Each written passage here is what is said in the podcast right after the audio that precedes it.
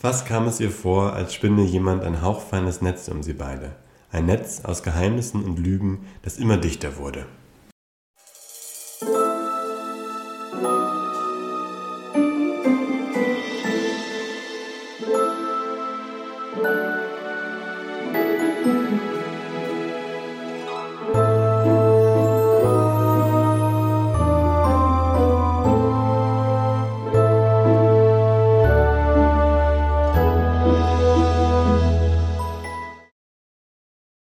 Herzlich willkommen zur neuen Folge vom Tintenklecks Podcast, dem Podcast über die Tintenwelt. Schön, dass du wieder uns zuhören möchtest. Und an dieser Stelle gleich am Anfang möchten wir uns auch schon ganz, ganz herzlich für die netten äh, Shoutouts von anderen Podcasts und auch anderen Menschen bedanken, die sich eben schon jetzt mehrmals unseren Podcast angehört haben und äh, ganz nette Kommentare abgegeben haben. Und das freut uns total. Das ist sehr nett. Ja, auch hallo von meiner Seite. Auch Tolkien hat uns ja gerepostet. Das fand ich, ah. hat, fand ich besonders schön, weil das tatsächlich ähm, der Podcast ist, den wir, glaube ich, zusammen am meisten gehört haben, würde ich sagen. Also ja, war, war eine schöne Woche für uns. Ich hoffe für euch auch. Und dann wollten wir noch sagen, dass wir vorhaben, eben immer montags eine neue Folge zu veröffentlichen und die wird immer ab 0 Uhr sozusagen verfügbar sein, sodass ihr damit in die neue Woche starten könnt, vielleicht auf dem Weg zur Arbeit oder auch am Montag eben so einen kleinen Lichtblick habt. Montags sind ja manchmal ein bisschen nervig und vielleicht, vielleicht gibt es ja einen kleinen Lichtblick für den Tag. Genau, und ihr könnt uns ab jetzt auch, wenn ihr Kommentare habt oder Fragen, ähm, unter der E-Mail-Adresse erreichen tintenkleckspodcast.proton.me. Das schreiben wir aber nochmal in die Show Notes. Auf jeden Fall. Im letzten Kapitel sind wir bei Elinor angekommen und haben ihr Haus voller Bücher kennengelernt und auch nochmal das geheimnisvolle in Packpapier eingeschlagene Buch gesehen, das eben an Elinor übergeben wurde. Und jetzt sind wir im neuen Kapitel, das heißt nur ein Bild. Und so viel schon mal vorweg gesagt, es geht quasi direkt über. Also sonst hatten wir immer so einen kleinen Cut. Und hier ist es wirklich quasi, wo wir beim letzten Mal aufgehört haben, geht es jetzt gerade weiter. Genau, aber davor, mir ist noch ein bisschen was aufgefallen von, von letztem Mal. Mir ist noch eine Idee gekommen. Eine Prognose, wenn du sie hören willst. Ja, bitte. Wir haben ja auf dem Cover sind ja verschiedene Bilder auch drauf, also diese ähm, Kapitalbuchstaben. Einmal, das sind natürlich viele, aber dann haben wir zum Beispiel Quinn, wir haben das Buch, die kennen wir ja schon beide. Bilder, das sind dann nochmal Bilder. Dazu. Genau, das sind nochmal Bilder, die da so ein bisschen so hervorgehoben sind. Irgendwie ein, eine Burg vielleicht, weiß nicht. Und dann eben auch ein viertes Bild von einer Feuerwand sozusagen und dunkle Gestalten, die davor stehen. Und meine These ist jetzt, wird ja ganz viel betont, wie viele Bücher in diesem Haus sind. Und ich dachte mir, bestimmt brennt dieses Haus ab. Also das wäre das wär total dramatisch, wenn diese ganzen Bücher verloren gehen. Und das ist, glaube ich, genau das, was passieren wird. Also dass da vielleicht Capricorns Männer kommen, die ganze Bude abfackeln. So, nur das nochmal vorausgeschickt. Das ist einfach eine Prognose, keine Ahnung. das ist deine, genau, deine äh, Prediction, was vielleicht mit Elinor und ihren Büchern passieren würde, genau. Mal schauen. Dann wie immer zuerst ein Zitat.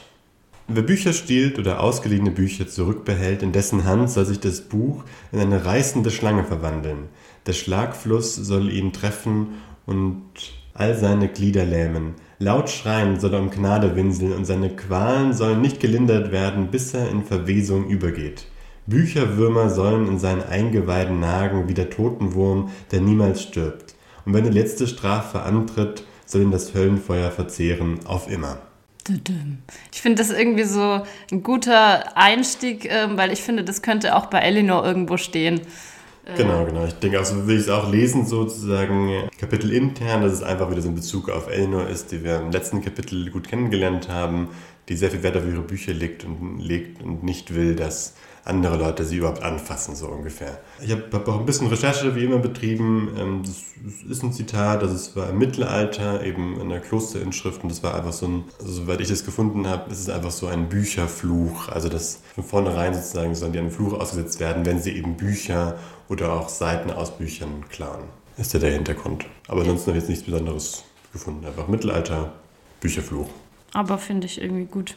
Genau, weil wir sind ja eigentlich vom Setting immer noch in der Bibliothek von Elinor. Mo und ähm, Elinor unterhalten sich, beziehungsweise Mo ist gerade dabei, dieses geheimnisvolle, mysteriöse Buch Elinor zu übergeben. Und Maggie ist denen nachgeschlichen und bekommt das eben mit. Und so bekommen wir das am Anfang eben auch mit, wie die beiden nochmal über das Buch, das sie in der Hand halten, sprechen, beziehungsweise über andere Bücher, was mit denen passiert ist. Genau, also Elinor, also sie ist überrascht, dass es überhaupt noch ein Exemplar gibt, weil mit den Buch Buchhändlern, mit denen sie gesprochen hat, die haben immer gesagt, die, die anderen Exemplare wurden gestohlen und sie war sich nicht mehr sicher, ob es überhaupt noch eins existiert. Also offensichtlich ist ja auch kein wahnsinnig altes Buch, sagt ja mhm. Maggie später. Also wir können annehmen, es gab mal einige Exemplare, irgendwie hat das einen Wert, wohin, woran genau da besteht, wissen wir ja noch nicht. Aber das, offensichtlich ist Elinor und Mosen nicht die einzigen, die diesen Wert erkannt haben. Wir können natürlich spekulieren, dass Capricorn äh, dafür verantwortlich war, dass die anderen Exemplare gestohlen sind. Der scheint ja kein, kein Mensch zu sein, der sich solchen Mitteln nicht bedienen würde. Während Elinor ja einfach sagt, sie kauft sich Bücher, sie braucht nicht irgendwie zu klaren. Ähm, auch im letzten Kapitel war das. Ja, wilde These mit Capricorn natürlich. Aber genau, es wird auch nochmal betont, dass, er, dass eben die Bücherdiebe oder so wirklich auch mehrere Exemplare von den Büchern, Bücherläden oder Bücherhändlern gestohlen haben. Also das ist schon so eine gewisse ja, Kriminalität oder, oder Planbarkeit der Tat annehmen lässt.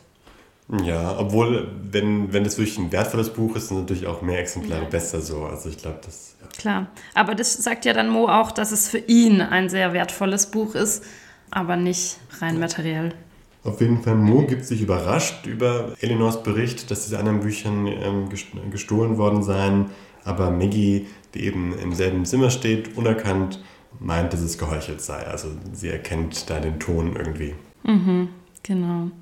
Dann gibt es einen kleinen Abschweifer eben darüber, wie das Eleanor ihre Bücher Kinder nennt, also als Kinder bezeichnet, tintenschwarze Kinder. Genau, und die, sie pflegt sie sehr gut und hat auch extra eine Alarmanlage und will eben Moso versichern, dass, dass sein Buch hier gut aufgehoben ist. Ich finde, das ist auch nochmal so, welchen Stellenwert die Bücher einfach bei Eleanor haben. Und das ist natürlich nochmal in dem Kontext auch witzig, dass sie Kinder ja nicht mag. Ja. Also sie mag Bücher und sie stellt sich als Kinder vor, aber Kinder selbst mag sie dann nicht. Ja.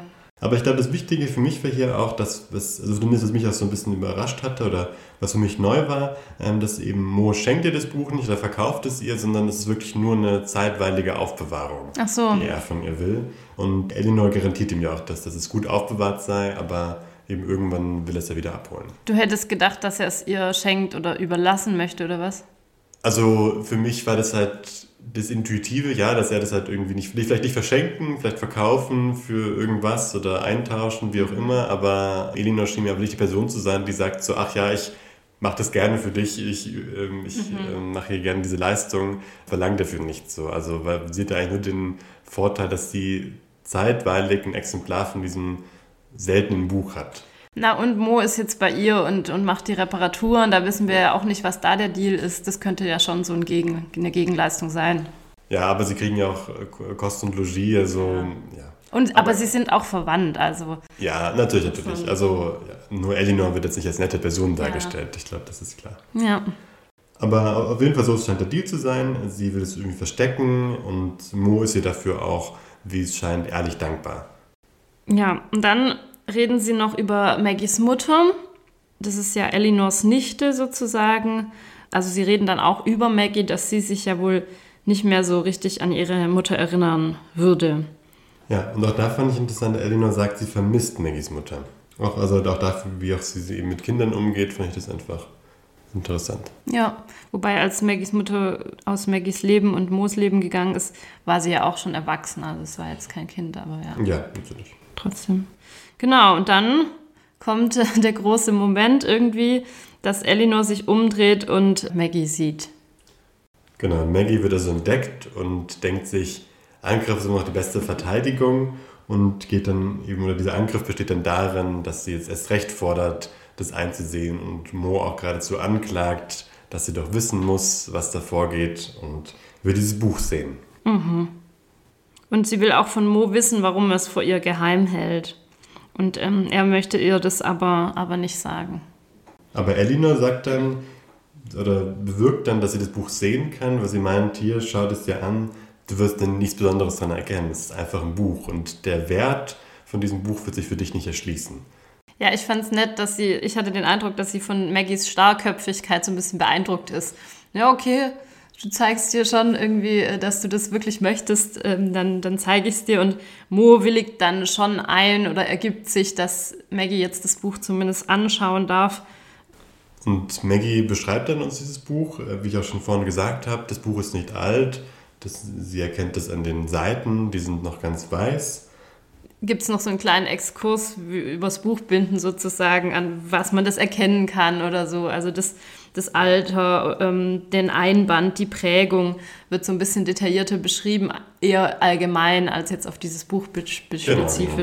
Sollen wir auch später nochmal, das finde ich auch so ganz nett, dass so ein bisschen eben dieses Handwerk auch so mm. eingeführt werden. Genau, ähm, was sie auch beschreibt, sind die Buchstaben, die Anfangsbuchstaben auf jeder Seite, also so Kapitalbuchstaben, die sind immer besonders schön illustriert oder bemalt und ich würde mal ganz stark vermuten, dass es dieselben Kapitalbuchstaben sind, wie wir auch auf dem Cover finden. Vom Tintenherzbuch. Also vom ja. Tintenherzbuch selbst, genau. Ja, also zumindest angelehnt würde ich jetzt auch mal meinen. Ich weiß nicht, ob es genau der Stil ist, ja die Frage, aber da ist das auf alle Fälle auch so. Und ich fand auch noch schön dieser Einband, der Leineneinband in einem Silbergrün wie die Blätter der Weide. Also sehr, sehr besonders, finde ich irgendwie. Und dann ein rotes, Lese, rotes Lesebändchen. Allein vom, von der Farbauswahl finde ich schon auch ganz schön oder besonders. Also auch, ich finde, es passt gut da, das Bild so rein, dass es nicht ein ganz altes Buch mhm. ist so. Also schon ein Buch, wo man irgendwie, was in der Zeit gemacht wurde, wo diese ganzen Materialien nicht mehr wahnsinnig viel wert sind. So. Ja. Und man eben auch da sozusagen mit Farben auch einfach ein bisschen spielen kann. Aber es zeigt uns damit schon, die Ausstattung ist hochwertig, das Buch wird nicht billig gewesen sein. So. Also Kein auch Taschenbuch. Für, auch für heutige Maßstäbe. So, ja, aber auch klein, eben mhm. auch eine ganz bestimmte äh, Farbauswahl, das hat bestimmt sich ein Hersteller, eine Herstellerin sich ganz viel überlegt, wie das gut aussehen könnte. So. Also ja, ja. auch, auch solche Stilelemente, auch irgendwie allein schon farbig bedruckt, das, ist auch, das macht das macht es auch viel teurer, so ein Buch. Also, ja, innen ist Farbe, stimmt. Ja. Genau, also es ist kein billiges Buch, aber wenn es, ein modernes Buch ist, eben jetzt auch kein wahnsinnig teures. Ja, Maggie bekommt nämlich das, das Bild, ein Bild zu sehen. Und auf diesem Bild sieht man eine prächtig gekleidete Frau, einen Feuerspucker, ein Akrobat und ein König. Ansonsten gibt es wenige Bilder, sagt sie, aber eines fällt ihr dann besonders in, ins Auge. Ja, aber auch äh, noch ein Satz, den sie erspähen kann, fand ich auch irgendwie schön. Und zwar, keiner sah, wie er aus der Stadt schlüpfte. So fängt, fängt wohl irgendein Kapitel an, wo sie kurz drüber schauen konnte. Und das fand ich auch schon mal ein sehr schöner Anfangssatz. Genau. Aber ihr, ihr fällt ein Bild besonders auf von einem Krieger, der auf der Hand ein Tier mit pelzigem Schwanz hat. Mhm. Und das scheint irgendwie was auszulösen bei Maggie. Also wir erfahren es natürlich später, aber natürlich können wir oder auch als, als Leser konnte ich da schon auch spekulieren, was damit auf sich hat, weil wir haben schon ein Tier mit pelzigem Schwanz kennengelernt, schon im ersten, allerersten Kapitel, nämlich Quinn, das Tier von Stabfinger. Ja. Was ich auch, also würde ich auch sagen, das ist, ich finde das total gut, wie das angeteasert wird, aber halt so, ist, also Quinn ist ja offensichtlich ein Tier. Es gibt ja auch bestimmt, man würde doch vermuten, dass es andere Exemplare davon gibt, aber ähm, davon reden wir auch noch später. Und Mo bittet dann aber Maggie, das Buch zu vergessen, weil es bringt Unglück. Also genau, sie soll es jetzt ruhen lassen und Elinor soll das Buch an einem geheimen Ort verstecken. Ich fand es so schön, wie, wie Mo und Maggie sich darüber unterhalten, wie dieser geheime Ort ist. Oh, sie hat ein paar wunderbare Verstecke für solche Gelegenheiten, antwortete Mo ausweichend. Aber sie sind geheim, wie das mit Verstecken ebenso ist. Ja, ja schöner Satz. Genau. Und dann verlassen Mo und Maggie das Zimmer und Mo versucht so ganz unbeschwert zu wirken. Genau. Und zeigt ihr dann ihr, Zimmer und meint, das sei total toll, wie ein Hotelzimmer, nur besser. Ja, also an sich ganz nett. Aber Maggie hat jetzt eben für uns vielleicht erstmal, also noch nicht mehr eindeutig, aber will jetzt unbedingt Stabfinger etwas fragen. Genau, Mo geht zurück, glaube ich, in seine Werkstatt oder so. Und Maggie bleibt alleine zurück in ihrem Zimmer und fühlt sich sehr verloren. Da gibt es dann nochmal eine Referenz zu Alice im Wunderland, die sich ja auch klein machen musste, als sie da in den Kaninchenbau rutscht, muss sie sich erst klein machen, um durch die Türen ins Wunderland zu passen. Und so klein und verloren äh, fühlt sich Maggie da eben auch. Und genau, in ihrem zu großen Bett. Dann schaut Maggie raus und dann erfahren wir, dass der Bus, in dem sie angereist sind, der Van, der, dass der gestreift ist. Das haben wir ja vorher noch gar nicht gewusst. Es wurde vorher noch nicht erwähnt. Der ist wohl gestreift wie ein Zebra mit weißen Streifen, die Mo da irgendwie hingemalt hat, nachdem die beiden das Dschungelbuch gelesen haben. Das fand ich natürlich toll, nochmal diese Infos zu, Info zu haben. Aber ich weiß auch nicht, im Dschungelbuch, wo da ein Zebra vorkommt. Also klar, es geht um Dschungel und bestimmt kommt irgendwo mal ein Zebra vor, aber es hat nicht so eine prägnante Rolle. Aber ja, egal. Ja, ich muss zugeben, ich kenne das Dschungelbuch gar nicht. Also. Ich kenne nur ein, einzelne Kapitel oder einzelne Geschichten. Da kommt, weiß ich es jetzt irgendwie nicht so richtig, aber äh, an sich ist es ja einfach cute, dass die da einen gestreiften Bus haben. Das ist auch nicht das erste Mal, dass er mit einem Tier verglichen wird. Also auch schon im zweiten Kapitel, mhm. ähm, wo sie eben aufbrechen wollen, wird ja auch, dass es eben so im Stall geparkt ist, wie ein altes, geschecktes Pier, Tier ah, oder so. Glaub, da, ich glaube, ich ist irgendwie so, da, auch, vielleicht auch gestreift, ich weiß nicht. Also wird auch da schon mit einem Tier verglichen. Ja. Und auch eben, sie muss auch an ihr altes Haus denken oder das Haus, das sie ver verlassen haben, den Hof. Also es ist auf jeden Fall eine traurige Stelle. Also Maggie ja. findet hier gerade so ein bisschen so einen Tiefpunkt, will sich dann so beruhigen mit den Büchern aus ihrer Schatzkiste, aber auch das funktioniert nicht. Und irgendwann schläft sie dann ein. Ja, irgendwie klar, jetzt, äh, sie weiß ja offensichtlich, dass Mo immer noch was vor ihr geheim hält. Sie ist da alleine verlassen in dem schon sehr großen Haus, irgendwie mit einer eher unfreundlichen Großtante. Und genau, sie denkt auch an die Schule oder so zurück, gell? Also äh, hat so ein bisschen Heimweh oder so. Ja, und ich finde, man kann es ja schon auch verstehen. Die Situation mhm. mit ihrem Vater, mit Mo, ist ja auch irgendwo belastend. So. Sie mhm. merkt ja ganz klar, da sind irgendwie Geheimnisse und er will sie da nicht so Anteil, will ihr da keinen Anteil geben. Und, und das leidet sie offensichtlich. Ja, und das war wahrscheinlich ja bisher auch noch nicht der Fall. Also die sind ja wohl ein ganz eingespieltes Team, die sich an, aneinander, aneinander vertrauen und sie teilen viele Geheimnisse. Sie kennen sich ja offensichtlich sehr gut, dass Maggie eben an der Stimmlage schon erkennt, dass Mo jetzt lügt und so. Ja. Und jetzt plötzlich ist da ja schon mehr noch so ein Keil zwischen den beiden, was wahrscheinlich vorher nicht so der Fall war. Also zumindest hat Maggie das nicht so gemerkt. Mhm. Also es ist ja schon offensichtlich so, dass das, diese Probleme jetzt nicht neu sind mhm. und dass die auch schon früher irgendwie kurzfristig umgezogen sind. Aber jetzt merkt sie das halt wirklich so. Ja. Und dann der nächste Morgen, genau. Und als Maggie runterkommt zum Frühstück, sind Mo und Elinor schon am Frühstücken und sie fragt dann nach, wo Staubfinger ist. Und der wurde wohl von Eleanor vertrieben, weil sie Gwyn entdeckt hat. Da fand ich auch ein ganz nettes Detail, dass so Maggie bekommt Kakao und ja. der sei bitter.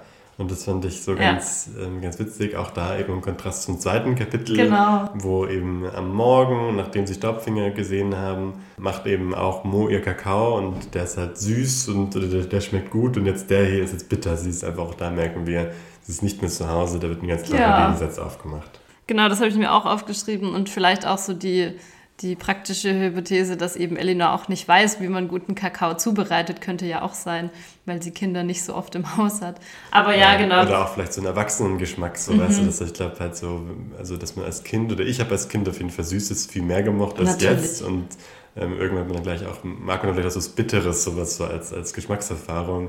Ähm, und gerade Kakao kann ja auch was ganz Leckeres sein, mhm. so auch wenn er bitter ist, aber als Kind, glaube ich, hätte ich das nicht so gesehen. Klar. Und das ja. vielleicht auch so was, dass auch dass diese Kinderfeindlichkeit so von Elinors Einrichtung vielleicht auch nochmal unterstreicht. Hm, stimmt. Ja, und Maggie findet dann Staubfinger im Garten endlich. Wie er mit acht Bällen jongliert. Also der hat auf jeden Fall da Fähigkeiten und sei, sei wohl ziemlich mühelos. Und er fängt sie dann auch auf, ohne irgendwie hingucken zu müssen. Also er ist wohl sehr akrobatisch wenn man das so sagt. Ja. Und Maggie fragt sich dann auch oder fragt ihn, woher er das kann. Staubfinger sagt, dass er damit sein Geld verdient. Mhm. Und macht dann so den, das Beispiel eben, dass Maggie bestimmt schon mal auf Mittelaltermärkten war und da das vielleicht auch schon mal gesehen hat, wie so fahrende Gaukler oder so jongliert haben und so in die Richtung würde er wohl auch sein Geld verdienen, oder? So war das impliziert. Genau, genau. und auch Maggie beschreibt auch ganz kurz zu so ihrer Erfahrung, sie war da irgendwie auch einmal auf dem Mittelaltermarkt und und schaut dann unauffällig in Staubfingers Tasche und sieht äh, Watte und Milch. Was sagt es dir? Ehrlich gesagt, so viel Milch für, für Quinn, würde ich mal, mal sagen. Aber die Watte wird wahrscheinlich auch eher irgendwas mit diesem Pyrotechnik oder mit was auch immer der, der Staubfinger ist. Wurde schon angedeutet von Mo in einem früheren Kapitel. Ähm, und auch jetzt sagt, sagt der Staubfinger später noch, dass die, seine wahre Kunst kann man nur im Dunkeln sehen oder mhm. irgendwie so. Ja. Hm? Sollte ich das mit der Watte jetzt? Ja. ja, genau, das wollte ich wissen.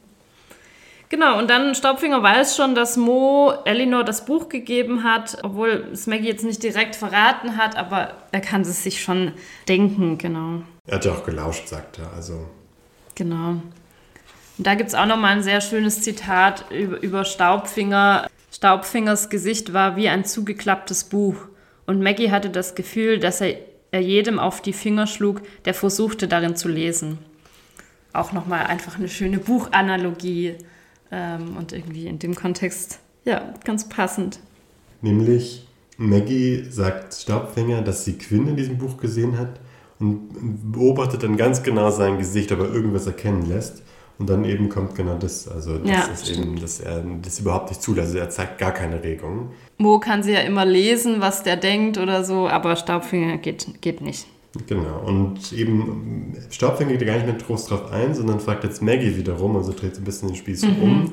Liest dein Vater dir oft vor, Maggie? Und dass sie eben Mo fragen solle, warum und sich diesmal eben nicht mit Ausreden abspeisen lassen soll. Also, oder Maggie nimmt an, dass er das einfach nicht mag und diesmal soll sie sich nicht damit zufrieden geben. Genau, wir erfahren noch, dass das Quinn offensichtlich gejagt hat. Also mhm. er, die Staubfinger macht ihm seine Hand in, den, in die Tasche und fühlt den Quins vollen Bauch so und ähm, eben meint, wahrscheinlich hat er, hat er gejagt. Genau, das, das will dann auch Maggie gar nicht sehen, weil sie ja. Angst hat, dass der, Blut, der Mund dann noch blutverschmiert sei. Das gefällt ihr gar nicht. Es gibt auch später noch mal eine Stelle, wo sie auch, wo es auch so um Tierleid geht, äh, wo die Maggie auch ganz, das ganz schlimm findet. Komm, sage ich nachher noch mal. Genau. Und dann lädt Staubfinger Maggie ein, ihr sein Geheimnis zu zeigen, also ja, was er da aus, in seinem Rucksack hat und genau, und dafür muss es aber Nacht sein.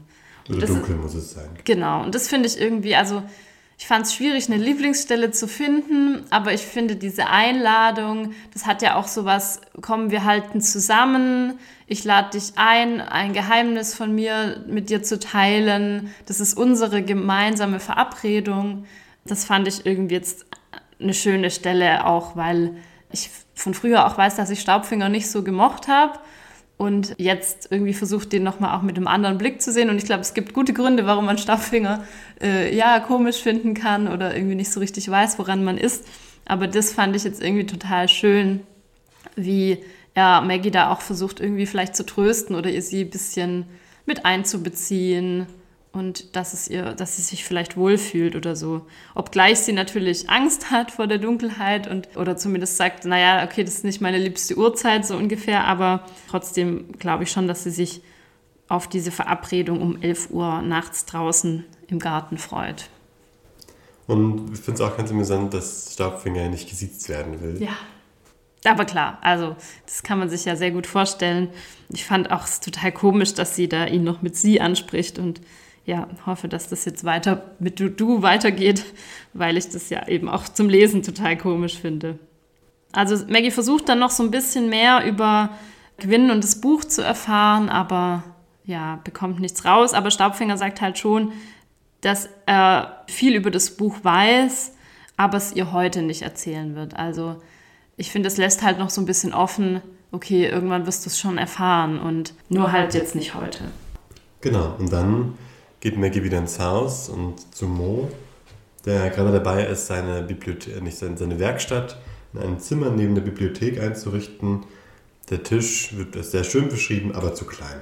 Ja, und eben in dieser Bibliothek sind auch so aufgespießte Käfer. Und das macht Eleanor in Maggies Augen natürlich nur noch unsympathischer, dass sie da so Käfer aufgespießt hat und ich finde das hier auch eben blöd, dass man da den Tieren das so oder ja, so angetan hat oder das zumindest einfach nicht schön aussieht. Und ich finde, es, also hatte ich ja vorhin auch schon mit dem Gün gesagt, dass ich so ein bisschen das, den Eindruck habe, dass Maggie Tierleid oder zumindest Leid allgemein echt schlimm findet und da sehr einfühlsam ist und empathisch und das nicht so, ja, dass ihr wehtut oder zumindest ihr nicht gefällt, ja. Ja. Und dann spricht natürlich Maggie Mo aus Vorlesen an. Mhm. Und das ist meine Lieblingsstelle. Also ich fand, fand diesen Charaktermoment zwischen Maggie und Mo einfach schön. Also erstmal ist Mo's Reaktion ziemlich heftig darauf. Also er vermutet doch gleich, dass, dass, dass Maggie mit Staubfeger gesprochen mhm. hat. Genau, und ich glaube, da ist dann so ein bisschen so meine, meine äh, Lieblingsstelle, ich lese noch mal ein bisschen vor. Schließlich setzte er sich auf die Tischkante und sah sie an. Ich lese nun einmal nicht gerne vor, sagte er, als gäbe nichts Uninteressanteres auf der Welt. Du weißt, das weißt du doch. Es ist einfach so. Warum nicht? Du erzählst mir doch auch Geschichten. Du kannst wunderbar Geschichten erzählen. Du kannst all die Stimmen nachmachen, du kannst es spannend machen und dann wieder komisch. Mo verschränkte die Arme vor der Brust, als wolle er sich dahinter verbergen. Du könntest mir Tom Sawyer vorlesen, schlug Maggie vor, oder wie das Nashorn seine Runzeln bekam. Das war eine von Moos Lieblingsgeschichten. Als er noch kleiner war, hatten sie manchmal gespielt, dass in ihren Kleidern auch lauter Krümel säßen, wie in der Haut des Nashorns. Und das fand ich so einerseits sehr nett, aber auf der anderen Seite auch irgendwie sehr traurig. Also das ist auch sehr gut so diese Diskrepanz, die gerade Maggie und Mo erfahren, ähm, gut unterstreicht.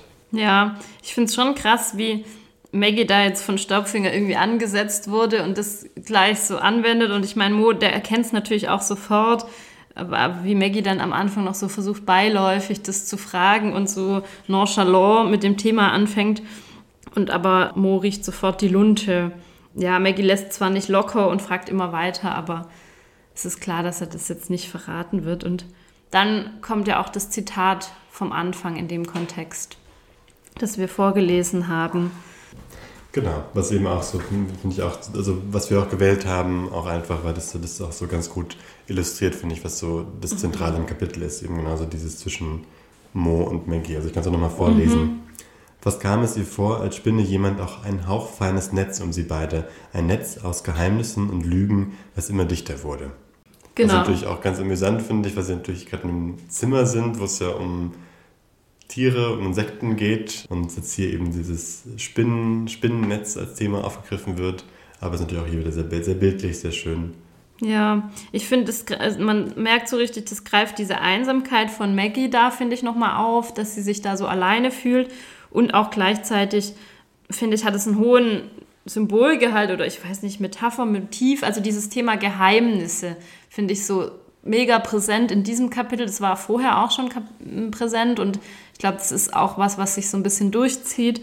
Aber ähm, hier hat jeder so seine Geheimnisse und ist nicht offen miteinander. Und das finde ich, äh, genau, zeigt das Zitat auch nochmal deutlich. Und dazu auch dieses Buch, das Maggie dann da findet oder ich weiß nicht, aus dem Buchregal zieht oder so, Meister der Tarnung, wo es um Tiere geht, die sich sehr gut in ihrer Umgebung tarnen können. Und ich finde, es unterstreicht es auch nochmal hier Geheimnisse. Jetzt haben wir so ein bisschen so nochmal auch was für Buchbindung eingeschoben, nämlich geht es hier ums Vorsatzpapier. Ah, also, ja. Ähm, genau, das Vorsatzpapier ist ja ist klar, das ist aber das Papier, was bei einem gebundenen Buch den Einband und das Buchherz verbindet. Und das ist halt einfach ein stabiles, festes äh, Papier, das gerne mal auch durchgefärbt. Jetzt eben die, die Fangfrage, welches, welche Farbe hat das äh, Vorsatzpapier von Tintenherz? Hier von unserem Buch, das wir vor uns haben. Ja, weil es wird ja auch beschrieben, es soll dunkel sein. Und Ach so. Ein Beispiel, es wird noch Beispiele genannt, zum Beispiel dunkelblau. Dunkelrot? Natürlich, dunkelrot ist. So wie das Buch selber.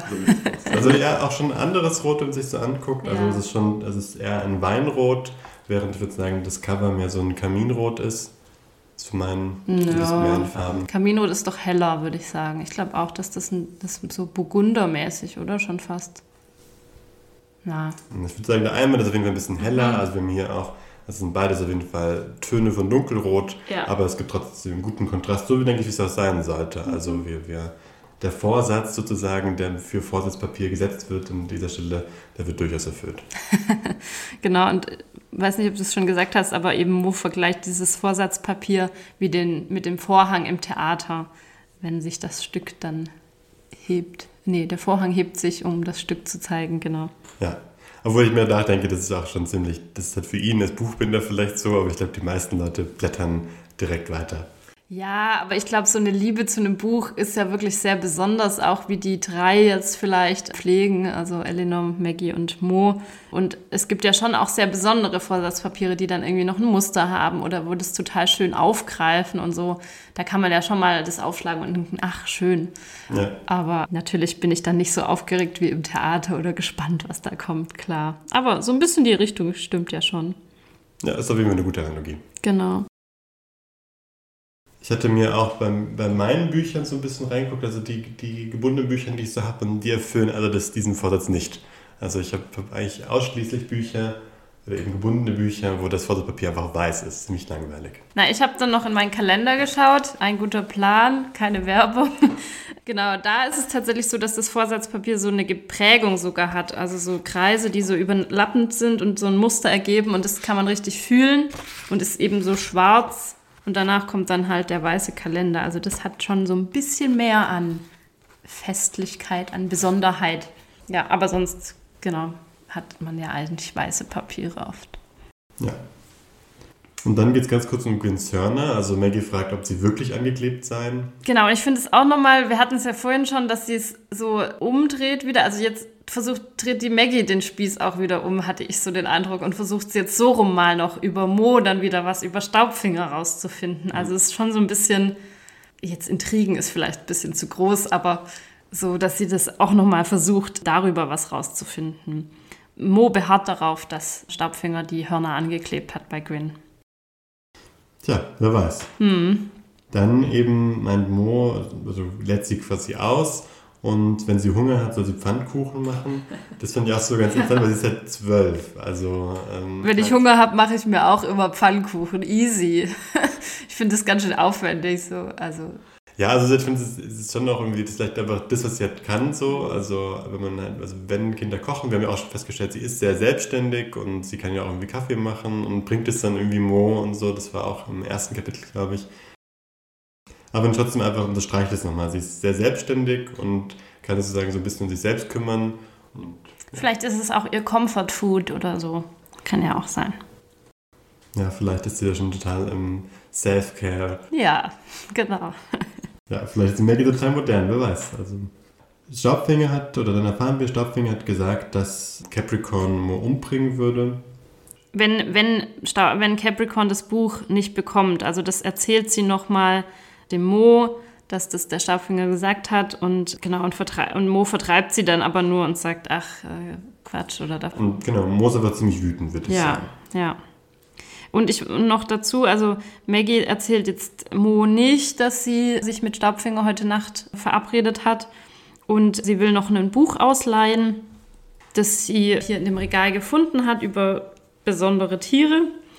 Und dann reden sie noch so ein bisschen eben über, belanglos über Bücherdiebe und dann fragt Maggie eben den Mo, ja, Capricorn will dich umbringen lassen, wenn du es nicht gibst. Also so leitet dann so geschickt darüber nochmal über. Es ist schon sehr platziert auch von ihr, sehr strategisch, wann sie was wie anspricht mit Mo. Sie hat ja ganz klar ja ihre Agenda gehabt, okay, ich will ihn das und das fragen und du dann so ganz beiläufig über Themen sprechen oder so. Also schon auch, finde ich, geschickt von ihr gemacht. Ja, zeigt aber vielleicht auch so ein bisschen so ihre Verzweiflung. So ja. Sie, sie ist ganz konfrontativ, so sie will jetzt das wirklich wissen und versucht da so ein bisschen alles. Ja. Dann zieht sie sich mit einem Tierführer eben über besondere Tiere zurück und versucht Quinn zu finden, tut es aber nicht. Also Nirgends war eine Beschreibung von einem gehörnten Marder zu finden oder so ähnlich. Genau, also viele andere exotische Tiere, irgendwie ein blumenförmiger Frosch oder so, aber genau, ein, ein gehörnter Marder nicht auch da, also ich würde jetzt eben wieder spekulieren. Die These, die jetzt ein bisschen im Raum steht, ist ja eben, Quinn ist nicht aus dieser Welt sozusagen, sondern kommt wie auch immer aus dem Buch. Und also ich glaube auch, das ist auch zu sagen, ich glaube auch so, worum es daher geht, so mit dem Vorlesen, das ist auch was, woran ich mich erinnern kann, das ist eine, eine der wenigen Sachen. Mhm. Aber genau das ist schon was so ein bisschen, was wir jetzt schon finden, eben, und was jetzt ist der Tierführer ja uns bestätigt, eben Quinn ist nicht ein normales Tier, sondern irgendwie etwas anderes. Ja, genau. Der halt eben irgendwie mit diesem Buch auch direkt in, in Beziehung steht. Du weißt auch noch nicht, wie das Buch heißt, um das es hier immer Nein. geht. Okay, ja. Genau, das erfahren wir später noch, aber bis jetzt ist es noch unbekannt. Und ich fand jetzt hier auch nochmal, also das ist jetzt das Ende von dem Kapitel eben mit dem Gwyn, aber ich fand es jetzt auch nochmal so mit dem Titel des Kapitels nur ein Bild, fand ich irgendwie auch nochmal so besonders, weil dieses nur könnte, hätte man sich ja auch irgendwie sparen können so und habe mich nochmal gefragt, ja, warum das nur trotzdem da steht oder weil ich irgendwie so ein bisschen drüber gestolpert bin. Genau, das ist ja irgendwie so ein bisschen beiläufig. Ach, es ist ja nur ein Bild, aber trotzdem stößt es für Maggie ja viel an. Und gleichzeitig könnte ich mir auch vorstellen, dass es so dieses, hey, aber es ist ja auch nur ein Bild. Also mach dir nicht so viele Gedanken. Über dieses Nur bin ich noch ein bisschen gestolpert. Hm, ja, nee, finde ich interessant. Ich habe das gar nicht mehr so nach, hab da nicht mehr drüber nachgedacht dann am Ende vom Kapitel. Aber stimmt natürlich. Also ich denke, das nur ein Bild ist so ein bisschen so die Gegenthese. So. Es ist nur ein Bild und das ist ja genau was, was Maggie bezweifelt, oder was ja die ganzen Erwachsenen ja nicht näher ähm, elaborieren. Ja. Ja, Und was denkst du, was, wozu Staubfinger Maggie einlädt? Hast du ja schon so ein bisschen gesagt, ja. also ich denke, es wird mit Feuer zu tun haben. Eine Feuershow erwarte ich. Mit ähm, Pyrotechnik. mit Pyrotechnik, vielleicht mit Feuerspucken, sowas denke ich ist alles dabei. Mhm. Aber genaueres weiß ich nicht. Also Ja, das nächste Kapitel heißt ja auch schon vorahnungsvoll Feuer und Sterne. Genau. Ja, da hat man schon ein paar Hinweise. Ja, wie viel von zehn Tintenklecksen würde es in diesem Kapitel geben? Ja, schwierig. Ich hatte, ich schwanke immer noch so ein bisschen zwischen sieben und acht. Also ich finde eben schön, dass wir noch mehr über dieses Buch und mir gefällt, dass das so geheimnisvoll groß aufgezogen wird und so das Ding ist. Das finde ich irgendwie total cool. Mir gefällt, wie gesagt, auch diese Interaktion zwischen Maggie und Staubfinger.